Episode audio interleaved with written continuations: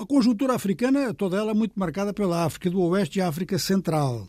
Na África Central, numa cidade chamada Cidade de La Paz, na Guiné Equatorial, uma cidade fundada por Obiang. Então há uma reunião de cúpula da CEAC voltada para a situação gabonesa. E voltada para a situação gabonesa eh, com alguns aspectos complicados de resolver. Porque, primeiro, o governo do Gabão, que é um governo de influência militar, e não é só de influência militar, é que acima do próprio governo está a junta militar, eh, perdeu a localização da sede, que estava em Libreville, e perdeu a presidência, que era do antigo presidente Bongo.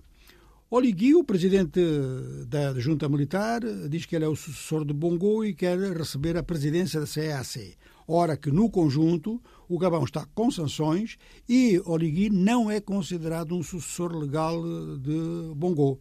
O sucessor legal teria que sair de eleições e, aliás, uma parte da oposição gabonesa tem a mesma tese.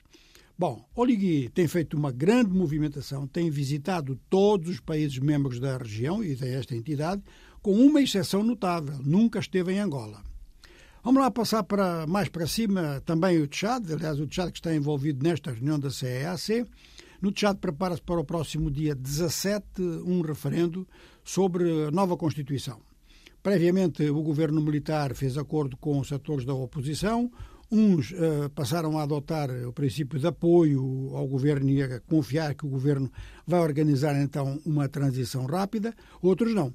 Vão votar não e há mesmo quem ficou fora da conversa e quer mesmo é abstenção neste, neste caso. Ora, é isto que se tornou o alvo de interesse no Tchad. Qual vai ser a taxa de participação? No Níger, a questão da transição está muito longe, a questão das sanções da CDAO mantém-se, mas só as sanções económicas.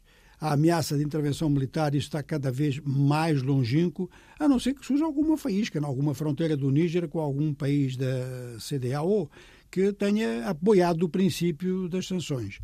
Portanto, na última reunião da, da, da CDAO, foi designado um trio de países, com destaque para, para o Benin, que está na fronteira e que serve muito, aliás, o Níger com, que não tem saído ao mar, e então é, são os portos do, do, do Benin que servem a economia nigerina. Mas isto agora complicou-se um pouco mais porque não é só isto. Agora o tribunal da CDAO, em princípio o Níger continua dentro da CDAO mesmo com sanções.